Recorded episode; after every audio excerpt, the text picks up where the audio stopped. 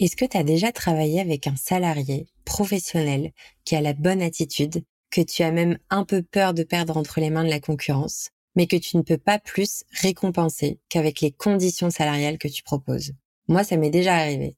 Et je peux te dire que dire au revoir à quelqu'un parce qu'il est trop bon pour ce que tu peux lui offrir, c'est un autre niveau de frustration que de vivre du turnover à cause d'une erreur de casting. Si tu ne veux pas que ça t'arrive ou tu ne veux plus que ça t'arrive et que tu as envie d'offrir à ton équipe des avantages autres qu'une petite augmentation tous les six mois, des heures sup et une mutuelle cool, alors je te recommande de découvrir BND. BND, c'est un catalogue d'avantages pour les employés de restaurants qui ne peuvent pas bénéficier davantage de comités d'entreprise, comme par exemple les tickets resto.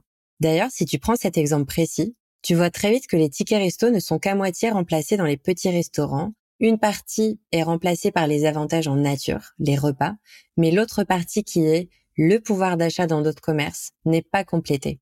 Et le truc, c'est que ce sont pas seulement tes salariés qui sont, entre guillemets, privés d'un avantage. C'est aussi toi, en tant qu'employeur, qui est démuni d'options quand il s'agit de récompenser ton équipe sans pour autant vider ta trésor. Si tu t'inscris sur la plateforme BND, tu pourras offrir à tes salariés une variété d'avantages en plus de leur salaire, en plus de leurs primes, en plus des repas ou même en plus des frais kilométriques si tu le fais déjà ou autres avantages. Ce sont aussi des avantages qu'ils ne trouveront pas chez les autres employeurs. Et ça, ça va t'aider à stabiliser ton équipe sur le long terme, mais aussi à tirer ton épingle du jeu quand tu auras besoin de recruter des nouveaux salariés. Alors je vais ajouter à ma recommandation un petit disclaimer. La plateforme BND est une solution toute récente et en développement. Cependant, elle est déjà ouverte aux inscriptions et d'ailleurs, des dizaines de restaurants dans toute la France proposent déjà les avantages disponibles sur la plateforme à leur équipe. Franchement, ça me fait tellement plaisir de pouvoir donner un peu de visibilité sur Passe-moi à ce service qui demain fera, j'en suis certaine, partie des indispensables à avoir dans sa mallette de resto employeur. Les informations pour inscrire ton restaurant sur la plateforme BND sont dans le descriptif de l'épisode et je n'ai plus qu'à te souhaiter une très bonne écoute. Je trouve qu'il est très difficile d'être bon sur tous les créneaux. C'est trop compliqué d'être compris par le consommateur comme bon tout le temps.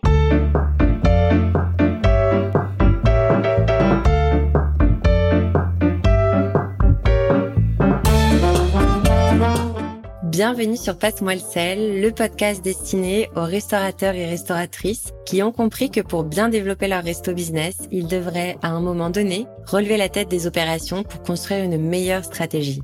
Je suis Laurine Blandin et Passe-moi le sel, c'est le podcast dont j'avais désespérément besoin quand je gérais des restaurants.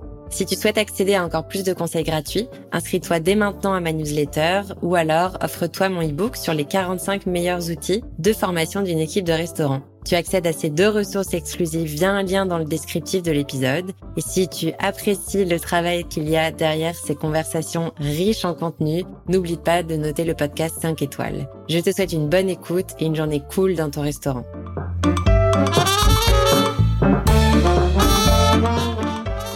Aujourd'hui, j'ai la chance d'accueillir sur le podcast Passe-moi le sel une grande professionnelle de la restauration qui est aussi une grande amie, Marion Flippo.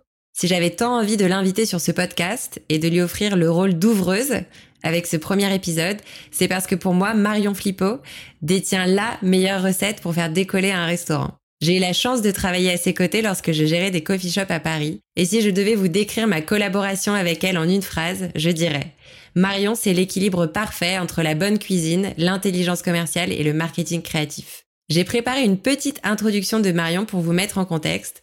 Le truc qui est marrant, c'est qu'elle va découvrir cette introduction en même temps que vous. Alors, Marion Flippo. Marion a fait une école de commerce et une école de cuisine. En parlant de cuisine, elle a déjà écrit 5 livres de recettes. Elle tenait un blog de cuisine avant même que les blogs existent.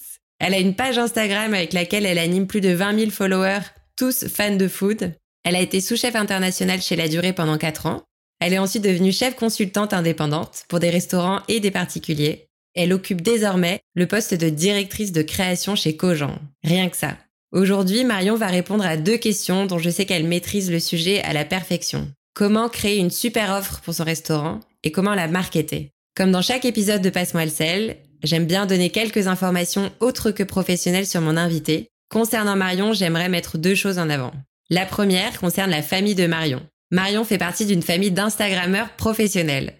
Ses sœurs, son père, aussi un peu sa mère apparemment, ils ont tous une page Instagram suivie par des milliers d'abonnés et je vous promets que c'est toujours bonne ambiance. Mes deux flippos préférés sont bien entendu Marion, mais aussi sa petite sœur Alicia, qui me fait mourir de rire sur Insta. Allez vite les suivre s'il vous plaît. La deuxième information, c'est que Marion est une vraie pile électrique. Elle ne commence pas une journée sans un footing au lever du soleil, une séance de yoga ou de natation. Ensuite, elle trouve le temps d'aller tester le dernier scone sorti à Paris et s'offre un petit cappuccino au passage. Quand elle arrive au boulot, elle a encore les cheveux mouillés de sa douche, mais elle te donne l'impression que sa journée a commencé il y a des heures, sûrement parce que c'est vrai. Elle dîne presque tous les soirs au resto pour aller tester en avant-première les nouveaux restos de Paris. Elle poste tous les jours sur Instagram pour nous partager ses découvertes food. Le week-end, il y a vélo, visite de la famille ou même brunch à 10 personnes à la maison. Marion est tellement busy que son agenda doit ressembler à un millefeuille bien garni et débordant, et j'ai jamais compris comment elle réussissait à faire rentrer toutes ses activités en une seule journée.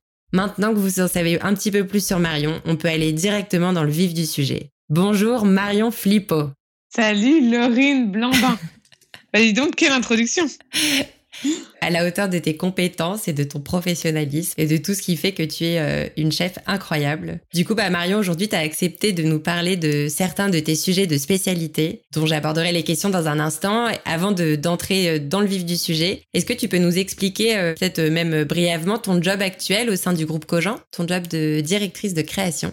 Oui, alors euh, on ne dit pas trop groupe Cogent, mais en tout cas au sein de Cogent, parce que finalement on est euh, une entreprise à taille humaine. On a une petite quarantaine de restaurants à Paris et six restaurants à Londres pour l'instant, et on change nos cartes quatre fois par an. Mais voilà, on n'est quand même pas bien nombreux. Hein. On peut imaginer que c'est beaucoup plus gros, mais finalement c'est pas si grand que ça. Et mon boulot, bah, c'est assez simple, hein. c'est de régaler les Parisiens euh, tous les jours qui entrent chez Cogent, aussi bien du petit déjeuner au déjeuner qu'à la pause goûter même. Hein, parce que ça arrive aussi qu'on soit un peu ouvert dans l'après-midi, mais notre créneau fort, c'est bien sûr le déjeuner. On sait que chez Cogent, on vient parce que ça va être rapide, bon, sain, et que les équipes seront sympas. Donc c'est tout un combo qu'il faut réussir à, à maintenir.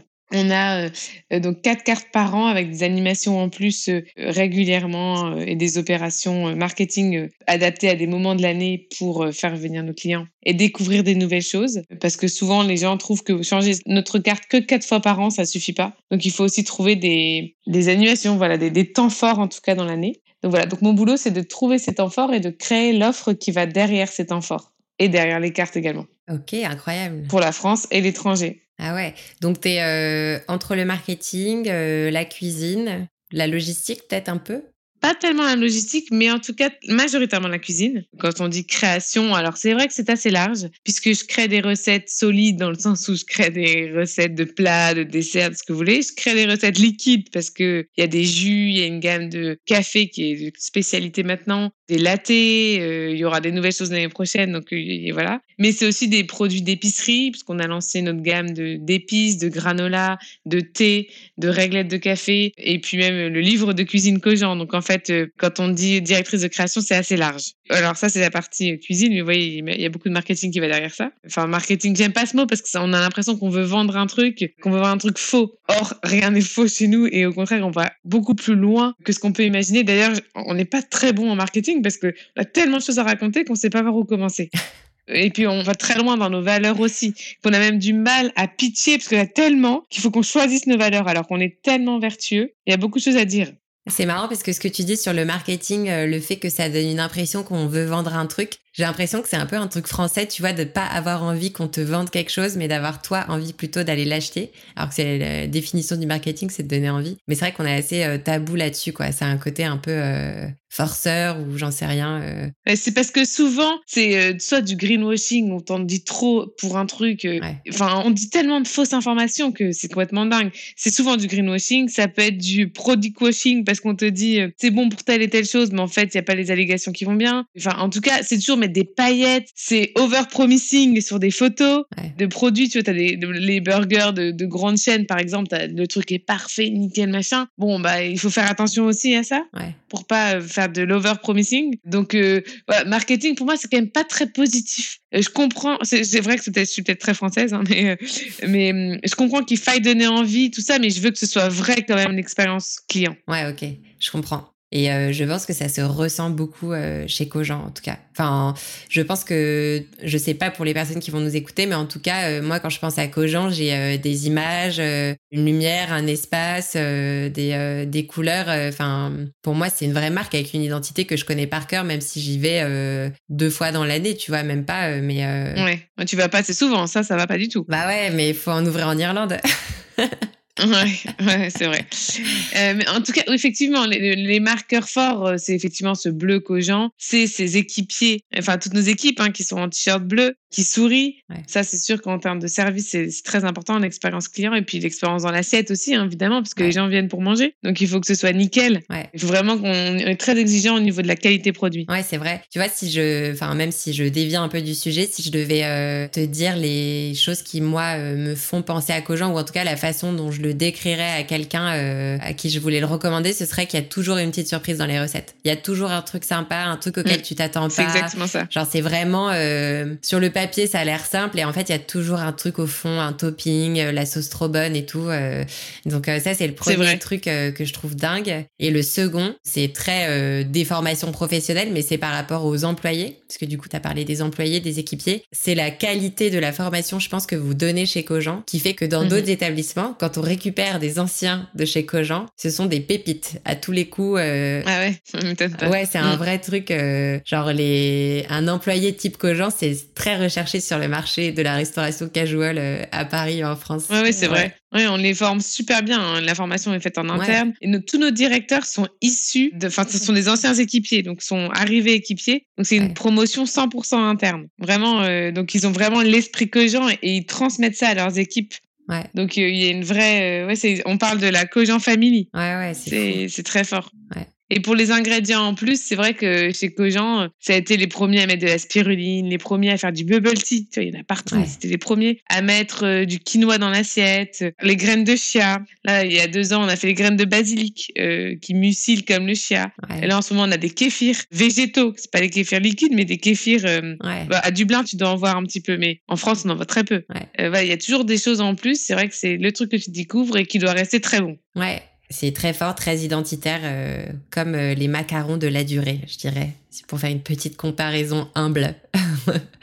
Et du coup, ce qui est assez dingue, c'est que toi, tu as été chef pour plus d'une dizaine de restaurants au final, en tant que salarié ou en tant que consultante. Tu as dû en voir et en faire des choses incroyables, ça c'est sûr. Mais surtout pour chacun des établissements dans lesquels tu as travaillé ou pour lesquels tu as travaillé, je pense que tu as une immense part de responsabilité dans le succès. Parce que toi, tu touches à l'assiette à un restaurant, avant tout, c'est une assiette. Et du coup, ma question pour toi et pour nos auditeurs est très simple. Je sais que ta réponse sera très riche en informations.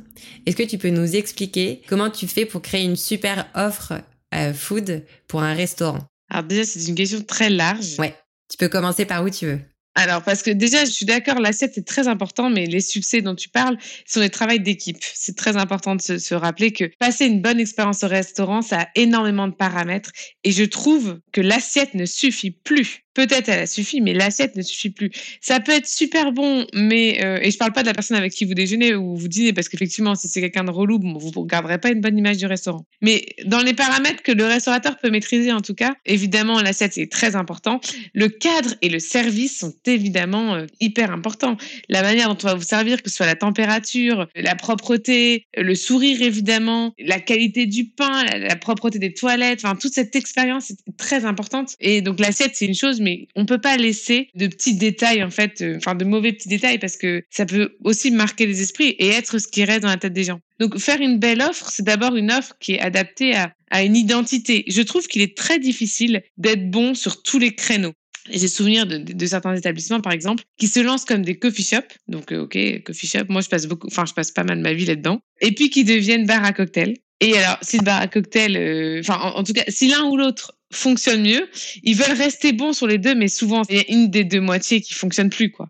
C'est trop compliqué d'être compris par le consommateur comme bon tout le temps. Soit on parle d'une adresse comme un coffee, soit d'un cocktail. Et je prends cet exemple parce que ça paraît complètement dingue, mais il y en a, il y en a pas mal qui le font. Ouais, c'est vrai. En fait, ça touche à la cohérence du concept. Si tu commences à diluer le concept et tu vas perdre un peu de cohérence, et en fait, euh, les, les clients ont besoin de compréhension, en fait, pour apprécier, je pense. Enfin, si c'est, si c'est vers là que tu vas, ouais. Il faut savoir, par exemple, Starbucks, c'est un référent du petit déjeuner. Mmh. Peut-être un petit peu du goûter, mais ça reste quand même le petit déjeuner. Qui irait déjeuner chez Starbucks? Ça doit représenter moins de 5% des ventes. Honnêtement, c'est quelques sandwichs au comptoir, mais c'est vraiment pas du tout connoté comme cela. C'est pour ça d'ailleurs, hein, nous, on a plus de mal à décoller sur d'autres créneaux que le dîner, c'est quasi impossible de faire dîner du cogent. Il y a des choses aujourd'hui, Laurine et moi, on a, enfin toutes les deux, on a travaillé chez Marlette. Bah, Marlette, c'est le gâteau. L'offre salée permettait de commander un gâteau en dessert, donc c'était cohérent mm. parce que c'était amené dans la promesse finale en fait que voulait faire le restaurateur. Savoir Marlette, c'était de nous faire consommer des bons gâteaux, mm. que ce soit à la maison ou euh, dans un café. Et le café permettait d'avoir une première approche produit avant d'acheter une préparation. Ouais, carrément. Il y a beaucoup d'établissements, je pense, après le Covid, qui ont voulu réagir, je pense, à une baisse de chiffre d'affaires de Trésor par euh, une réinvention de leur concept ou euh, l'investissement dans un nouveau créneau de repas. Et en fait, c'est vrai que, comme tu l'as dit, un créneau, c'est un concept, c'est une offre, c'est toute une stratégie. Et c'est vrai qu'on peut pas forcément se réinventer comme ça. Est-ce que toi, tu auras un conseil à donner aux restaurateurs qui ont besoin d'aller s'ouvrir à un nouveau créneau pour aller chercher plus d'activités ou peut-être des étapes ou ce que tu veux ouais? C'est une bonne question. Je sais pas si c'est pas la réponse euh, parfaite. Hein. Je réfléchis en même temps avec toi. Je pense que se marketer, en l'occurrence, j'utilise ce verbe-là, mais sous le même nom, c'est pas forcément une bonne solution. Je sais pas si vous avez certainement vu comme ça fleurit partout les dark kitchens où vous avez des, des, des groupes de restaurants où ils ont outfry, euh, ils ont différentes identités parce que ça sort de la même cuisine, du même container en l'occurrence souvent, mais ils sont obligés de se créer différentes marques pour faire des choses différentes. Ouais. Et je parle parce que c'est une cuisine différente. Après, quand c'est un service différent, c'est pas la même chose. C'est-à-dire que le jour où euh, vous êtes un restaurateur et que vous voulez vous mettre à la livraison, ça, ça va dans la prolongation de qui vous êtes, par exemple. Ouais. Donc ça me paraît plus réalisable. Après, euh, vous faites des sushis, demain vous voulez faire du burger, bon bah je vous conseille de vous lever tôt impossible derrière le même nom. C'est impossible, honnêtement. C'est. Ça me fait penser au restaurant. Euh, je sais pas si tu as déjà vu des restaurants qui s'appellent euh, Korean barbecue, burger, sushi, euh, ramen, euh, breakfast. Mais oui. En fait, d'ailleurs, moi, je fuis les restaurants qui ont des cartes trop longues. Ouais. Des cartes où ça part dans tous les sens. Les restaurants qui veulent faire de l'asiatique, enfin, des cartes trop longues où tu te dis, mais qu'est-ce qui est frais là-dedans? Comment ils ont le temps de tout faire maison? Et ça part dans tous les sens. Comment ils sourcent leurs produits? Parce que du coup, en fait, à force de vouloir tout faire, tu maîtrises rien, quoi. Ouais, c'est clair. À force de vouloir être bon partout, tu deviens bon à rien et tu fais fuir tout le monde. Ah ouais. Rien de tel qu'une carte courte avec un menu du jour hein. et d'être très fort là-dedans. Voilà. Ouais. Donc en gros, toi, ce que tu dis, c'est euh, créer ton offre, euh, ton concept, euh, ta stratégie et stick to it, quoi. Et puis si jamais il faut se diversifier, ça se prépare, quoi. Ça s'organise, mais ça peut pas être dans l'offre, quoi. Ça peut pas être dans l'assiette que tu diversifies. Alors.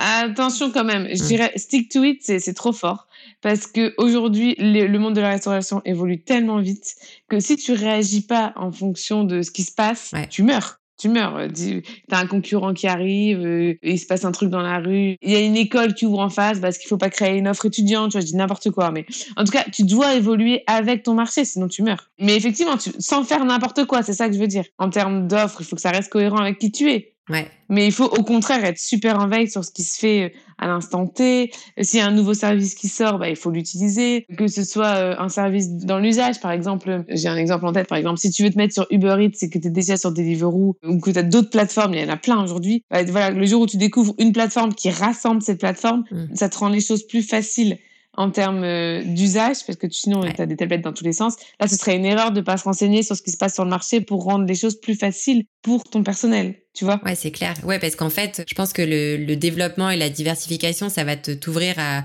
plus de fréquentation, peut-être une nouvelle euh, une nouvelle cible de clients, donc euh, plus d'activité, plus de chiffre d'affaires, mais ça veut pas forcément dire plus de rentabilité. Et le piège, ça peut être de se dire, euh, je vais multiplier par 10 mon activité et mon offre, sans viser peut-être des économies d'échelle organisationnelles ou même de coûts ou de production, parce que le but c'est pas d'embaucher un cuisinier pour chaque créneau de auquel tu t'ouvres, tu vois. Ah bah, vaut mieux une offre courte bien faite, maîtrisée, qui utilise des savoir-faire déjà présents mm. parce qu'ils sont acquis. c'est important cette histoire de savoir-faire en fait dans un restaurant. Ouais. Finalement, c'est un travail d'artisan. D'utiliser les compétences euh, qu'on a sur place, quoi. Oui, et ce qu'on a décidé de communiquer aux clients pour qu'ils s'y retrouvent. Mm.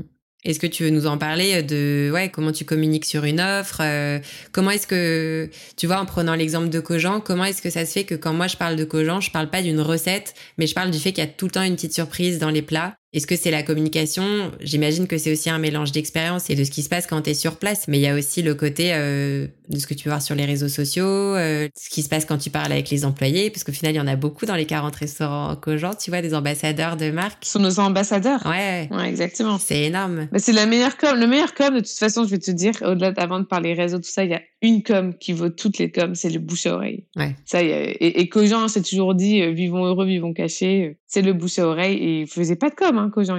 C'est récent, la com. Ouais. Les réseaux sociaux, on s'est mis, euh, quand je suis arrivée, grosso modo, il y a trois ans. Ouais. Et malheureusement, on peut pas tellement faire sans ce serait se voiler la face de ne pas faire de enfin de ne pas y aller quoi ouais. et aujourd'hui il faut être bon sur tout hein. moi je, par exemple je suis pas sur TikTok je devrais m'y mettre parce que Cogent doit s'y mettre mm. pour capter les clients de demain bah il faut se mettre aussi là-dessus et on communique de manière différente selon le réseau social LinkedIn est aussi une manière de communiquer avec une peut-être plus une marque employeur, mais en tout cas aujourd'hui les gens choisissent où ils veulent bosser. C'est pas toi qui les recrutes, c'est eux qui choisissent de venir chez toi. Donc il faut être sexy à tous les niveaux.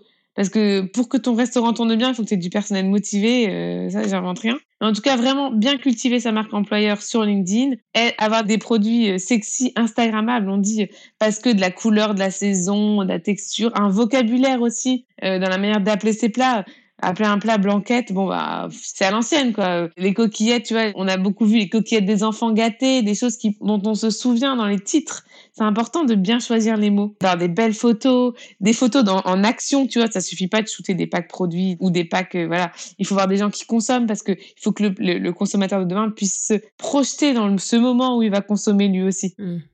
Ouais. Donc c'est important aussi d'avoir un compte qui est vivant, qui reflète l'assiette certes, mais le lieu aussi, la déco, le lieu, mais aussi les hommes qui sont derrière. Vachement important de mettre en avant ces équipes. Ouais. Si elles sont d'accord, mais voilà. La com, c'est vrai que c'est aujourd'hui les réseaux sociaux, c'est indispensable, on peut pas faire autrement. Ouais, en plus, euh, le, ce que tu as dit à la fin, ça touche un, un vrai sujet de le fait de mettre en avant euh, les humains et au-delà de communiquer euh, au nom d'une marque, que des personnes d'une entreprise prennent la parole pour la marque et fassent du personal branding autour de cette marque. Je pense que c'est ce qu'il y a de plus fort. C'est plus un truc que tu as sur LinkedIn, je trouve, en termes de réseau, mais il y a rien de plus fort qu'un employé qui prend la parole pour la marque pour laquelle il travaille. Et tu as raison, aujourd'hui, c'est les gens qui choisissent pour qui ils veulent bosser, pour resto, pour quelle marque. Euh, et c'est pas parce que euh, tu t'appelles Cogent et que tu as dit que c'était très bon et très sympa que les gens doivent te croire. Mais par contre, le bouche à oreille des ambassadeurs qui sont déjà sur place, il y a de plus fort, euh, c'est énorme. Et du coup, euh, pour rebondir sur les réseaux sociaux, concernant la restauration indépendante, euh, je pense que la communication, c'est un des sujets qui n'est pas forcément euh,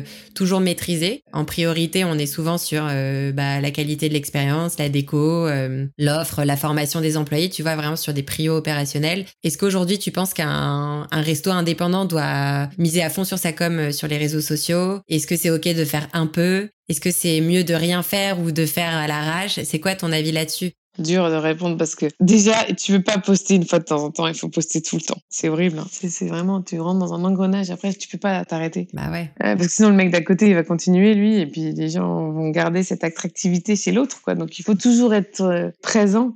Le métier de community manager, c'est un nouveau métier, mais qui a du sens, hein, honnêtement. Il faut aussi bien poster toi que faire parler de toi par les autres. Et c'est ça qui est difficile pour ça que les influenceurs naissent aussi, parce que il faut que les autres disent que ce que toi tu fais c'est bien, parce que te le dire toi-même, bon bah c'est bien, on comprend, hein, mais il faut que les autres parlent de toi et que ça crée le buzz. Et un buzz tu peux pas le créer tout seul. Donc il faut réussir à faire venir les gens chez toi et qu'ils parlent de toi. Donc pour ça, il faut que ce soit sexy, qu'ils aient envie de faire des, photos. On parle de produits Instagrammables, qui se dit tous ces codes en fait qu'ils vont découvrir chez toi. Il faut qu'ils aient envie de les retranscrire. Donc euh, il faut que toi tu sois fort, que tu crées des marqueurs. Là tu vois par exemple dans certains restaurants, tu vois, je pense au groupe Big Mama par exemple, tu as envie de mettre en photo quand tu es sur place. Mm. Le groupe Nouvelle Garde avec toutes Ouais. ces super belles brasseries, c'est pareil. Tu as des restos, tu as des beaux néons avec des choses écrites un peu choc, chic et choc, tu sais. Ouais. Tu envie de te prendre en photo devant les néons. Enfin, tu vois, il faut avoir peut-être des objets ou des, des univers, en tout cas, qui vont donner envie de montrer que tu es venu, toi aussi. Tu vas être fier d'être venu. Ouais, d'avoir envie d'être associé à l'établissement, quoi. C'est un vrai sujet, euh, la communication. Ça peut plus être un truc plat, quoi. Si t'as un bistrot, peut-être tu dois faire un style un peu industriel, un truc euh, pas trop chic, quoi. Les nappes, c'est fini, presque. hein. Ouais. non, mais c'est vrai. Les conseils de mode de Marion Flippo.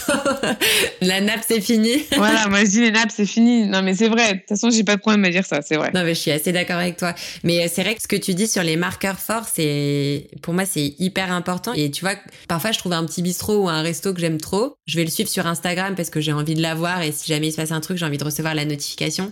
Et les seules stories que je vois, c'est une photo de l'ardoise du plat du jour. Et en fait, quand je vois ça, mais j'ai envie de hurler et de dire, mais mieux vaut ne rien dire ou mettre une photo euh, de toi que de mettre une photo d'ardoise avec écrit un truc avec une faute d'orthographe limite. Euh, bon, on s'en fout de la faute d'orthographe, mais la photo de l'ardoise, c'est vraiment, euh, pour moi, c'est Instagram en 2010, tu vois. Bah, s'il y a rien d'autre, ça va pas. Ouais, carrément. S'il y a rien d'autre, ça va pas.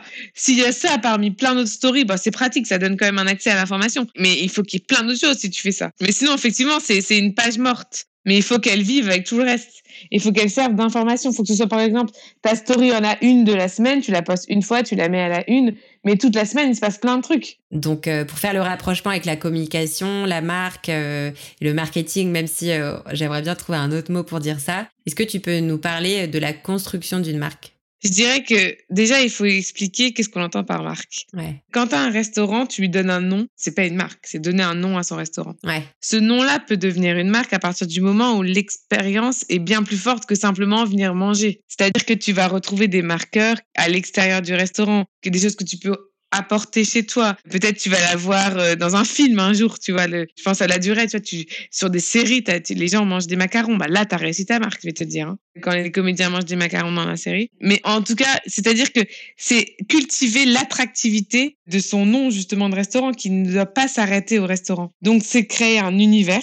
Donc, euh, un univers qui peut être digital, avec les réseaux sociaux, le graphisme, je vois, il y avait une illustratrice, c'est la durée, elle avait un style très, très la durée. Tu la vois, elle a rien besoin d'écrire ni de signer, tu sais que c'est une image la durée, tu vois. Donc, un, aussi bien créer, euh, donc je dirais une charte graphique, voilà, une charte graphique très forte, un univers digital, et puis après des choses que si jamais ta marque marque vraiment très bien, que tu as envie d'apporter chez toi. Tu vois, je pense au concept store Colette, c'est une marque. Ouais, carrément. Tu as envie d'avoir euh, le tote bag Colette, tu t'en fous d'acheter les marques là-dedans, tu veux Colette, c'est super hipster, c'est super à la mode. Enfin, c'était d'ailleurs. Mais euh, en tout cas, il faut que tu aies vraiment une attractivité très forte qui se manifeste sur des, j'ai vraiment pas envie de dire goodies, parce que voilà, mais en tout cas qu'ils aillent bien plus loin et qui demain te permettent aussi de nouer des partenariats.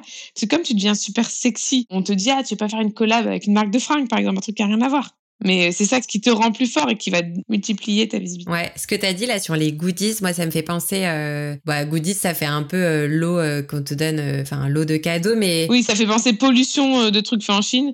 Donc non, ne faites pas ça. non, merci. Ouais, exactement. Mais moi ça me fait penser plutôt aux giveaways. Genre en français, on n'a pas de mot, je pense, pour dire ça, mais c'est un peu le petit cadeau que tu récupères à la fin du repas. Genre un sachet d'épices du chef ou une mini fiole d'une petite sauce ou d'une petite, d'un petit piment un truc. Et c'est un truc qui se fait, euh, tu vas peut-être plus dans des restos en Asie. Euh, enfin, en tout cas, nous, dans notre culture en France, ça se fait moins.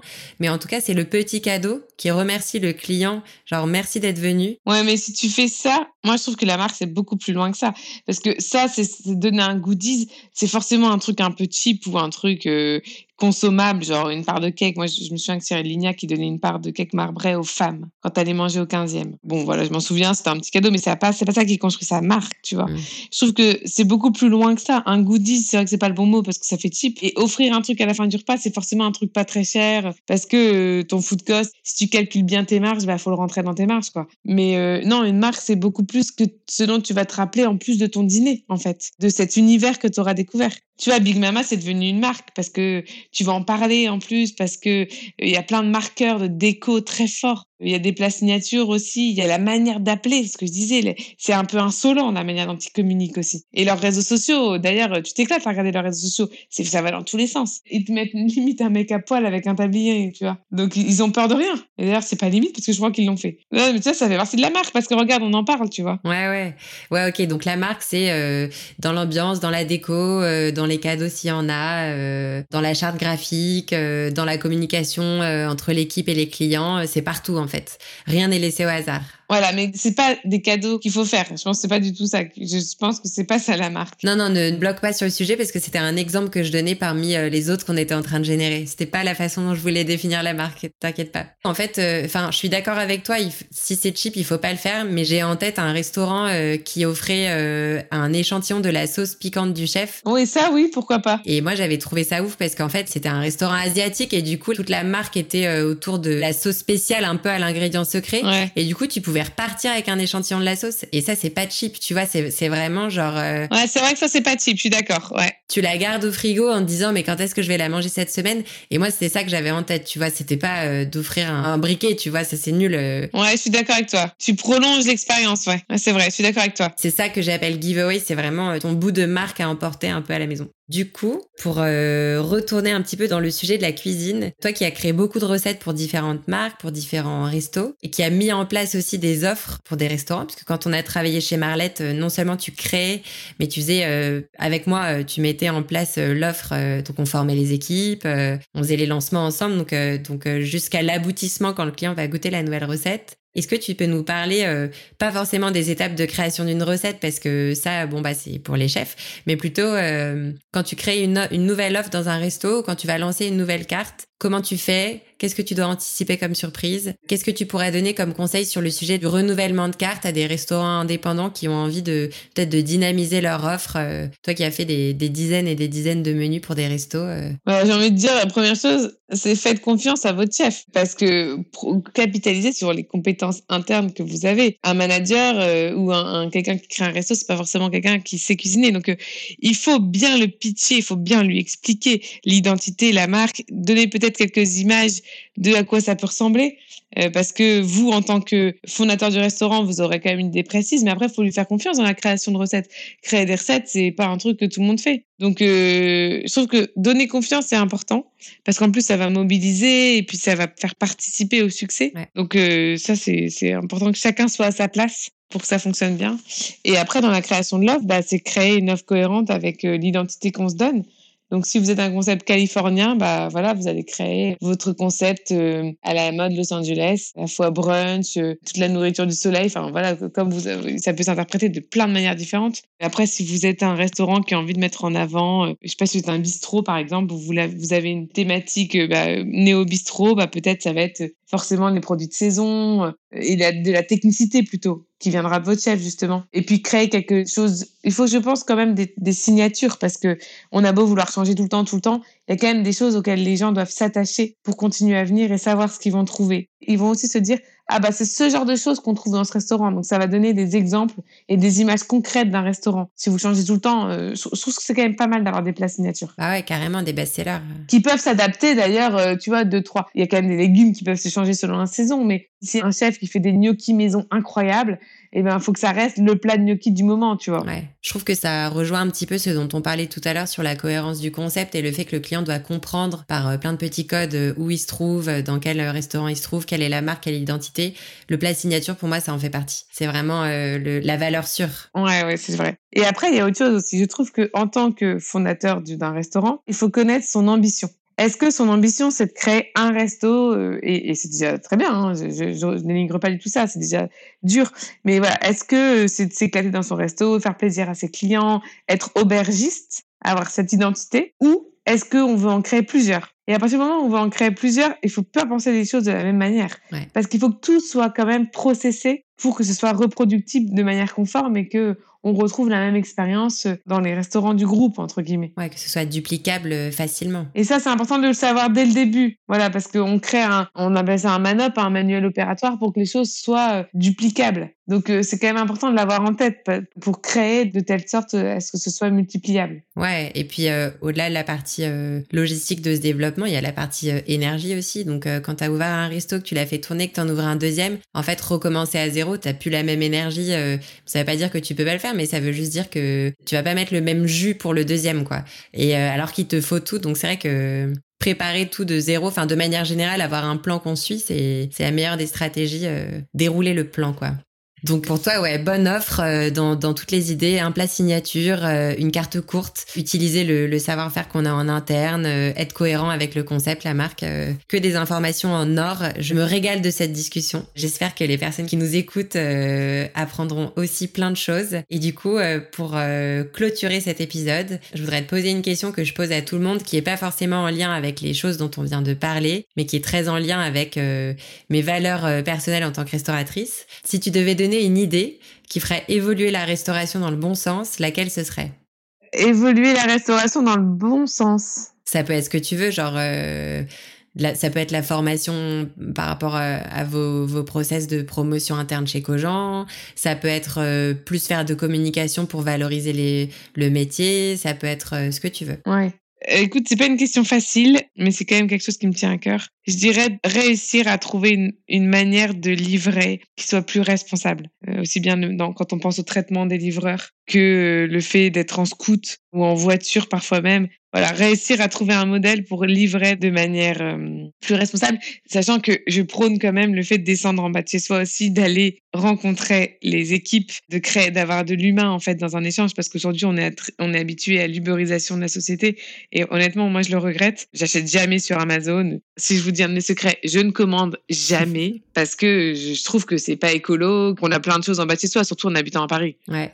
Bah ouais, c'est clair. Et puis l'expérience n'est pas la même. Or, les restaurateurs ont besoin aussi de ça, ont besoin de ça pour faire leurs chiffres dans ce secteur si concurrentiel. Mais quand vous mettez le nez dans, dans sur ces plateformes, c'est la guerre à la promotion, à un acheter, à en faire. Donc ça fait mal aux restaurateurs. C'est le consommateur avant tout. C'est vous vous connectez tous les jours, vous avez un mail d'une plateforme qui vous dit euh, 50% euh, de réduction. On vous offre 20 euros aujourd'hui. Bah, pensez aux restaurateurs qui sont derrière tout ça. Donc voilà, je dirais trouver une manière de livrer qui fasse aussi bien du bien au restaurateur que plaisir au client. Mais le client ne doit pas se faire livrer non plus trop souvent. Quoi. Il faut apprendre à descendre de chez soi, à aller chercher son repas comme aller chez son libraire, en fait, j'ai envie de vous dire.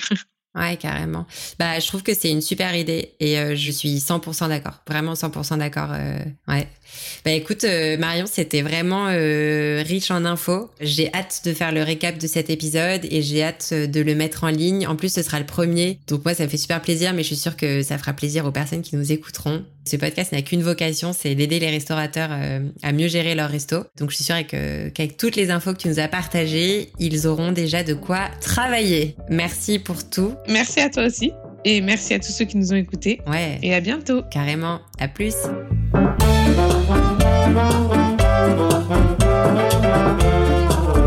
Et voilà, l'épisode est déjà terminé.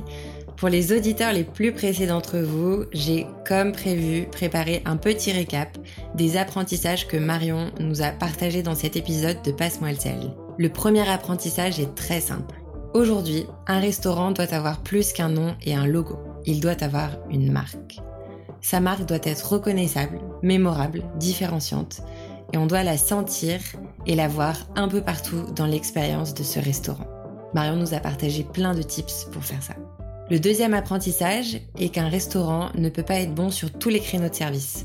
Une carte courte, cohérente, avec des best-sellers. C'est le conseil valeur sûre que Marion nous a donné aujourd'hui. Aussi, elle vous recommande de ne pas éparpiller l'offre de votre restaurant et de vous concentrer sur ce que vous maîtrisez, ce qui est rentable et ce qui vous définit en tant que marque de restaurant. Le reste est une perte de temps et une perte d'argent. Le troisième apprentissage concerne plutôt la communication digitale. Elle prend l'exemple du très connu groupe Big Mama en nous rappelant que si on parle tant d'eux, c'est parce qu'ils communiquent tous les jours et d'une manière que seuls eux maîtrisent. Un compte Instagram ou une page LinkedIn doit être active et doit permettre aux clients de se projeter dans votre restaurant. Et donc, mettre une story avec votre ardoise du jour ne suffit plus. Je remercie encore chaleureusement Marion d'avoir joué le jeu et participé au podcast Passe-moi le sel. C'était un double challenge puisque c'était mon premier épisode et j'espère que vous serez clément sur la qualité du montage et je promets de m'améliorer. Si vous souhaitez aller suivre l'actualité de Marion, vous pouvez aller la suivre sur Instagram ou même découvrir son blog qui s'appelle Marion a découvert. Merci à vous d'avoir écouté cet épisode et si vous souhaitez recommander un ou une spécialiste ou même participer au podcast vous-même, vous me trouverez directement sur LinkedIn, sur mon profil perso, Laurine Blandin. Je réponds tous les jours. À très vite dans le podcast Passe-moi le sel.